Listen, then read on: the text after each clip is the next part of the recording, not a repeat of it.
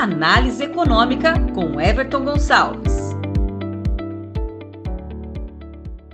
Olá, sou Eduardo Melli, jornalista, e hoje trazemos a estreia de um novo quadro do Fala BBC.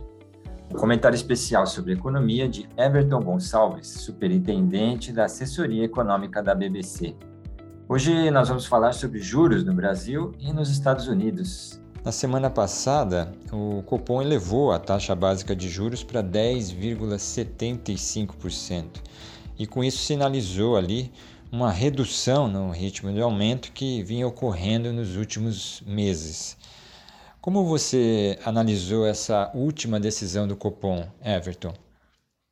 Ele elevou a taxa para 10,75 na semana passada, tá? cumprindo o que tinha determinado na, na última reunião do Copom, de uma elevação de 1,5 ponto percentual, tá? e alinhado com as, com as perspectivas e projeções de mercado. Tá? A novidade nessa reunião foi é, a sinalização de uma redução no ritmo de, de aumento. Então, para a próxima reunião, o que vai ocorrer é uma redução desse, desse ritmo, provavelmente, e no meu ponto de vista, é, teremos um aumento de um ponto percentual. Um outro ponto que é importante, é, com o passar do tempo, né, o horizonte relevante para a política monetária está passando cada vez mais é, para o ano de 2023. Isso já ficou também assinalado na comunicação do, do, do Copom, o que daria um espaço um pouco maior né, para a condução da política monetária e para, ah, para, para que os impactos né, da, do, do, aperto, que já é muito grande, talvez um dos maiores do mundo, aí, de elevação de juros, fizerem, fizessem efeito ah, para trazer a, a, convergência de inflação, não só na inflação corrente, mas também nas expectativas.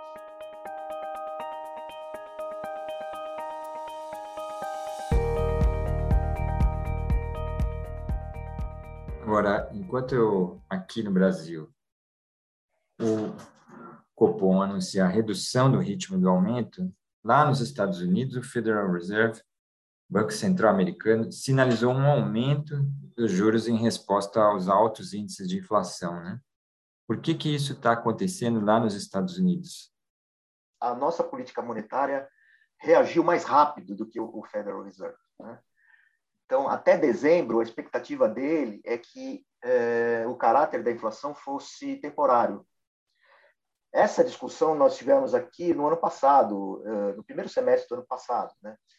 É, que a inflação teria um caráter temporário, né? E acabou se mostrando que não. Lá eles perceberam agora em dezembro. Então eles estão, em termos de, de, de econômicos, né? no, no no jargão eh, econômico, eles estão atrás da curva. Né?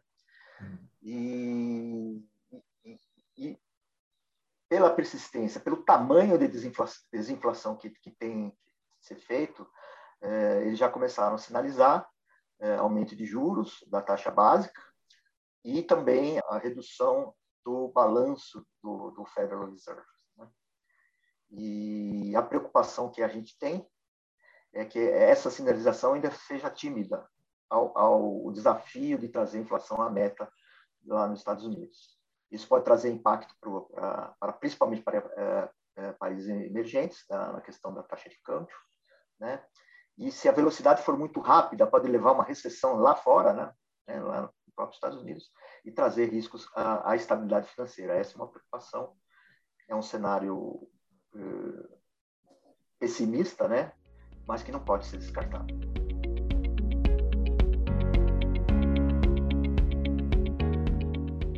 De que forma, você falou do câmbio, né? De que forma essa movimentação lá do Federal Reserve deve afetar nós aqui brasileiros, a nossa economia no começo desse ano de 2022? Quando você mexe na taxa básica e na curva da, de juros de um país como os Estados Unidos, que é a principal moeda, né? Você mexe no fluxo de capital entre os países, né? nas arbitragens, nas contas, e, e isso tende a, a, aumentar o custo né? de, das captações e, é, de países emergentes e com impacto na taxa de câmbio. Percepção de risco também é, piora, né? então isso tem, tem impacto também na taxa de câmbio. E, obviamente, impacto também na, no dia a dia bancário aí, né? Mais especificamente, o que, que você projeta que pode ocorrer, por exemplo, na oferta de crédito dos bancos dentro desse, Exato, de, né? é, desse cenário de juros novo aí? É, o que a gente já tem vivenciado no, nos últimos meses é, é, uma deterioração das condições financeiras, né, que a gente fala. Né? Condições financeiras a gente entende taxa de câmbio, é, curva de juros, é, bolsa, uma série de, de, de, de indicadores de, é, de, preços de, ativos. Né? Então, isso tem implicações nos custos de captações das instituições. Né? É, a captação mais alta implica em repasse, então, aumento na taxa de juros do tomador de crédito, tanto para a pessoa física quanto para a pessoa jurídica. Esse é um impacto que a gente é, avalia nesse, nesse primeiro momento aqui.